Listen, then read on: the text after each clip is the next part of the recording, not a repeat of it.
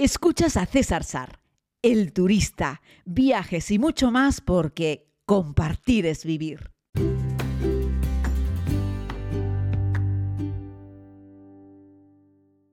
Muy buenos días a todos y a todas, querida comunidad. Les hablo desde Mislita, desde Tenerife, eh, a donde llegué ayer, eh, procedente de Ginebra, donde he pasado un fin de semana, la verdad es que estupendo, pero qué gran fin de semana, qué maravilla, qué, qué todo. O sea, solamente tengo palabras de wow.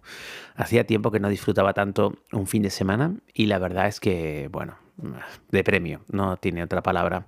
Y bueno, además el tiempo acompañó porque había previsión de lluvia para el fin de semana y luego ya el sábado decía que no llovía, pero que había nubes, que solo llovía el domingo y al final el sábado hizo un sol espectacular, precioso, cielo azul de postal y el domingo amaneció también con un sol increíble hasta el mediodía y luego por la tarde empezó a nublarse un poco, pero vamos, mm, tampoco hubo ningún problema con eso y tampoco llovió hasta por la noche. Así es que una auténtica maravilla poder disfrutar de este tiempo. Eh, el vuelo lo hice con EasyJet, como les he contado ayer, que les hablé un poquitito de, de EasyJet tenía un bono ahí de esos que tienes que gastar ya, ya, porque si no lo gastas lo pierdes. De hecho, eh, oficialmente, según el email, el, el, bono estaba caducado, pero bueno, si lo colocas ahí funcionaba y funcionó, la verdad es que sí. Así es que nada, vuelito gratis para, bueno, gratis. Ya estaba pagado hace un par de años de otro vuelo que me devolvieron en un bono, pero vamos, que ahora es como si me hubiese salido gratis, se agradece un montón, ¿no? Suiza es el, posiblemente el país más caro del mundo para, para visitar, porque todas las cosas, incluso los pequeños detalles, son caros. Pero bueno, les voy a contar algunas cosas que tal vez puedan serles de utilidad. Uno, que si te alojas en un hotel en Ginebra, en este caso, pues cuando llegas al hotel, eh, además de hacer el check-in y darte la bienvenida, te entrega una tarjeta de transporte de la ciudad que te da acceso a prácticamente todos los transportes dentro de la ciudad. O sea, tren, el, el tranvía, el bus, eh, unos barquitos que conectan un lado de otro del lago, de la parte estrecha a la parte que está en la ciudad. En fin, que es una auténtica maravilla. Con eso también puedes ir al aeropuerto, por ejemplo, el día que te vas. Dos, que el aeropuerto de Ginebra está muy cerca. Es decir, el aeropuerto de Ginebra está a 6 kilómetros del centro de la ciudad y tienes varios, varios buses que te llevan y también un tren que salen con relativa frecuencia. Así es que no hay ningún problema. Llegues a la hora que llegues. Si llegan aviones, salen buses o salen o salen trenes, ¿vale? Eh, ¿Qué más? Yo alquilé un coche. Eh, es más barato siempre alquilarlo en el aeropuerto, aunque claro, yo llego viernes noche y no quería tener el coche ahí aparcado en la ciudad, así es que lo, me fui por la mañana pronto al aeropuerto a buscarlo, como estaba ese tránsito y además luego supe que tenía la tarjeta de transporte, pues me fui al aeropuerto a buscarlo porque aunque hay renta car en el centro de la ciudad, era más caro eh, cogerlo y dejarlo en el centro de la ciudad que en el aeropuerto. Y además yo quería un coche por un día, en realidad por unas horas. Quería el coche por 12 horas, de 9, 10 de la mañana a 10, 11 de la noche. Ya está. Porque quería hacer una ruta y fue lo que hice bordeando el lago Le Mans, ¿vale? Es el lago que baña eh, la ciudad de Lausanne, que baña Ginebra y además el lago parte en dos, eh, Suiza de Francia. Y nada, lo hice primero el recorrido saliendo del aeropuerto de Ginebra, que podríamos decir que está al noroeste de, del lago, ¿vale?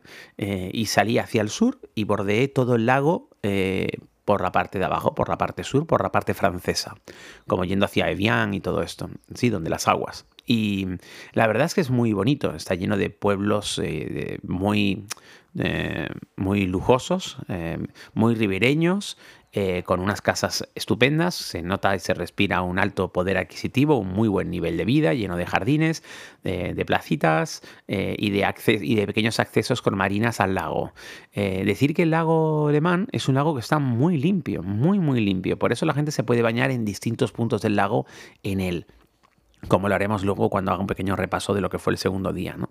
Entonces, nada, hace un recorrido por toda la zona sur, pasas una frontera que nada, están ahí unas casetas, pero nadie te detiene el coche, y luego pasas de nuevo cuando ya te estás terminando casi el largo sur del lago Le Mans, eh, sales de nuevo de Francia y entras otra vez en Suiza, de nuevo nadie te para, hay a veces o no algún policía por allí, hay como unas casetillas, sigues, no hay ninguna barrera ni nada que te lo impida, continúas y entras en Suiza, y ahí me dirigí hacia el noreste un poquitito, para llegar a la región de Gruyère, que está muy cerca. Estamos hablando de que si no te detuvieses y lo hicieses por unas vías rápidas, en dos horas y diez llegas de Ginebra a la región de Gruyère. O sea que es una actividad absolutamente factible en coche en un día si lo que quieres es ver una Suiza más rural, una Suiza más de campo, una Suiza más de vacas, una Suiza más de colinas verdes, con las montañas al fondo. Algunas de esas montañas rocosas del fondo tenían todavía nieves. Así es que bueno, la verdad es que es una estampa muy bonita porque te permite salir un poco de la urbe, aunque te digo yo que Ginebra no tienes una sensación de ciudad así que te agobie, llena de coches, ni mucho menos. Pero bueno, salir de la ciudad y de los pueblos grandes para dirigirte al campo, ¿no? a ese territorio donde hay un montón de árboles, donde hay un montón de casas de paisanos, es decir, de los agricultores, de los ganaderos, de la gente que vive del campo en Suiza, que sus construcciones son muy características porque Imaginemos que tenemos como una casa grande, rectangular, con tejados a dos aguas, pero enorme, como de tres plantas, ¿vale? Un tercio de esa casa, si te fijas bien, verás que suele ser blanca y suele ser una casa con una construcción de cemento, de ladrillo, de bloque, ¿no? Como cualquier casa. Y dos terceras partes, pero añadido a esa casa, es el establo y donde guardan el grano, en fin, es eh, la construcción aledaña a la propia casa donde duermen para dar servicio pues a todo lo que es el, terreno que tienen en la casa, ¿no? Delante, detrás, alrededor, muchas veces la casa de los paisanos está en el centro del terreno. Y suelen tener, pues depende de lo que hagan, ¿no? Pues eh, árboles de, de frutales, cultivo variado y generalmente mucho pasto, muchas vacas y también en ocasiones pues muchas ovejas, corderos, ¿no? Y bueno, pues todo eso vive al lado de la propia casa en la que residen los, eh, los paisanos, ¿no? los agricultores. Y la verdad es que es muy bonito. Entonces, estos campos que en esta zona de Suiza eh, son, como decía mi padre, un paisaje muy amable, con unas colinas muy amables, que son pues unas colinas suaves, pequeñitas, no muy grandes, y todas recubiertas, ya te digo, pues de vegetación, de un pastito verde. Y ahí pues caminan felices y comen felices las vacas, que están disfrutando de un pasto verde, fresco eh, y maravilloso. Esa hierba ha ido creciendo y los agricultores la van segando y convirtiéndola en unos fardos, en unos rulos, para que las vacas coman en invierno. Allí en invierno nieva, hace frío, y es cuando las vacas se recogen dentro de los establos. Decir que las vacas en Suiza, si tienes la oportunidad de acercarte a un establo, por ejemplo, en invierno, que es cuando las vacas están dentro de los establos, verás que hacen varias cosas. Una, suelen tener los establos varias pantallas de televisión en las esquinas de los establos. Porque dicen los ganaderos que las vacas son muy curiosas y que se entretienen viendo la tele. Eh, algunos les mezclan, les ponen música por la mañanita pronto y otra musiquita por, por la tardecita noche y al mediodía les ponen tele. Depende del gusto y de lo que interprete el paisano con respecto a qué es mejor para sus vacas. Pero la verdad es que es muy curioso. Prácticamente todos los establos en Suiza tienen tele, pero no para el ganadero que está allí, sino para las vacas que están dentro. Es una cosa, es una curiosidad, es una curiosidad, la verdad es que sí. Y mucha gente se pregunta que por qué muchas veces encuentras a las vacas pastando junto a la carretera si tienen un montón de campo detrás? Bueno, la pregunta a veces, la respuesta es muy sencilla, y es que las vacas son unos animales también muy curiosos pero un poquito miedosos, ¿vale? Es decir, si tú paras el coche te bajas y te acercas, la vaca te va a mirar. Y si te quedas ahí un poquitito, la vaca se va a mover y se va a ir un poquito más lejos. Pero le encanta estar allí y ver pasar los coches, a la gente que va caminando. Y por eso las vacas muchas veces se ponen a pastar cerca de los caminos y cerca de las carreteras, porque son unos animales muy curiosos. Sin saber muy bien sobre tipos de vacas, te diré que las que más se ven en Suiza son las típicas vacas blancas y negras y también las vacas marrones y blancas, que son preciosas las dos. Eso sí, Generalmente unas vacas grandes, gorditas, unas vacas lecheras en su mayoría, también algunas vacas para carne, pero la mayoría de las vacas que ves por ahí pastando son vacas para leche. Y la verdad es que en esa región de Gruyère, de donde sale el famoso queso Gruyère, pues hay muy buena leche y por lo tanto hay muy buen queso y otras cosas que ya hablaremos ahora dentro de un momento. Así es que bueno, ¿cómo se está alargando este podcast, no? Madre mía, ¿cómo vamos? Uy, me falta todavía todo por contar. Bueno, igual habrá que partirlo y seguir mañana. Lo que les quiero decir es que cuando llegas a la región de Gruyère te recomiendo que visites la fábrica de quesos Gruyère con denominación de origen de Gruyère y puedes visitarlo.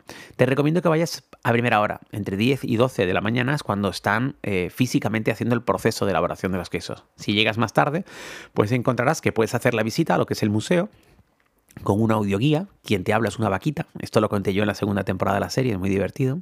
Es una vaca quien te cuenta la historia del queso Gruyère y pasas por distintos paneles con fotografías y también espacios con vídeo donde puedes ver pues un poco toda la historia del queso de Gruyère, la importancia que tiene, de dónde se sale acá la materia prima y cómo se prepara.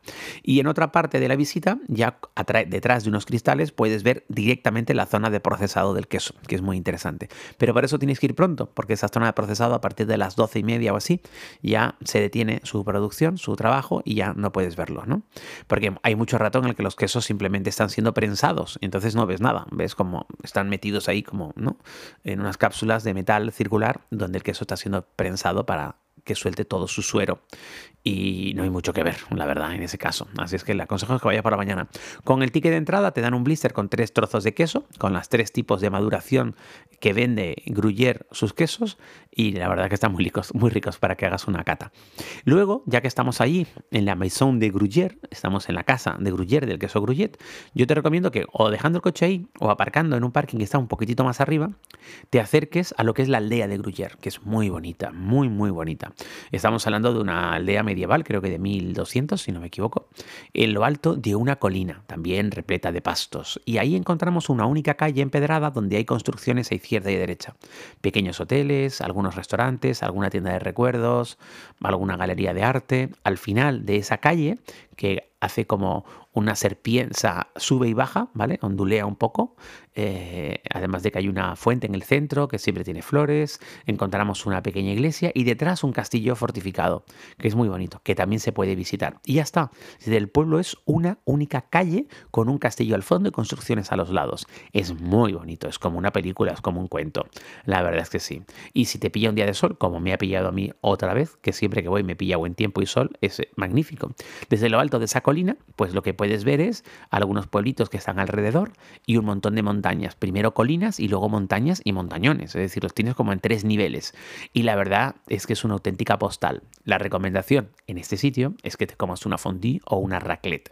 La tienen como por porciones individuales, es decir, pues me pido una raclette o me pido una fondue o puedes pedir fondue o raclette a discreción, es decir, puedes pedir tanto como seas capaz de comerte, ¿no? Pagas un poco más y ya te dan todo el queso que tú quieras. Recordar que la fondue se hace con queso gruyère o con mezcla de varios otros quesos y se come con trocitos de pan que se moja. Y la raclette se sirve de la forma tradicional, es decir, es una pieza grande de un trozo de queso raclette que se pone debajo de como una resistencia para que le dé calor y cuando la parte de fuera del queso está churruscadita, pues tú arrastras con una paleta ese trozo, ese poquito de queso que se ha derretido y que se ha chamuscado y lo pones sobre una papa hervida eh, y en fin, le pones luego unos polvitos, unos polvitos racleta, un poco de pimienta unas especias y vas comiendo esa papa con queso. Unos pan con queso, otros papa con queso. Eh, la fondue es queso ya fundido donde tú metes un palito con el pan y la raclette es un trozo de queso que tú vas fundiendo poco a poco, la capa a capa y vas poniendo esa parte de queso fundida sobre una pequeña capa de papa hervida que tienes en el plato y ahí vas comiendo. Y la verdad es que está muy bien, es muy, muy rico, es muy participativo. La gente cuando come esto en familia, en grupo, en pareja, la verdad es que es muy entretenido comerlo y permite pues entablar una conversación mientras cada uno va comiendo a su ritmo. Lo bueno es que siempre comes caliente, igual que la fondue bourguignon, de la que les hablaré mañana. Siempre comes caliente porque te lo vas preparando tú eh, paso a paso.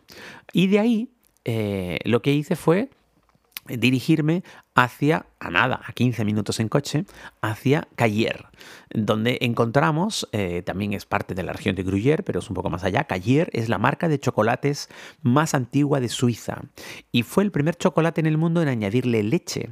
Eh, bueno, pues ahí en la fábrica, que la puedes visitar, hoy en día es propiedad de Nestlé, haces una visita guiada muy bonita, muy interesante, también lo cuento en la segunda temporada de la serie, con un audioguía que tiene forma de tableta de chocolate, que te va contando, pasas por diferentes salas, está súper bien ambientado, es muy bonito, muy agradable de ver, te van contando la historia del cacao, la llegada del cacao por parte de los españoles a Europa, cómo luego los franceses le eh, evolucionaron esa pasta de cacao y cómo los suizos acabaron poniéndole leche, eh, todos le pusieron luego azúcar antes, perdón, que ponerle leche, todos le pusieron azúcar, luego le pusieron leche los suizos, en Cayer, precisamente, en el lugar donde estás haciendo la visita, en esa misma fábrica en la que estás haciendo la visita.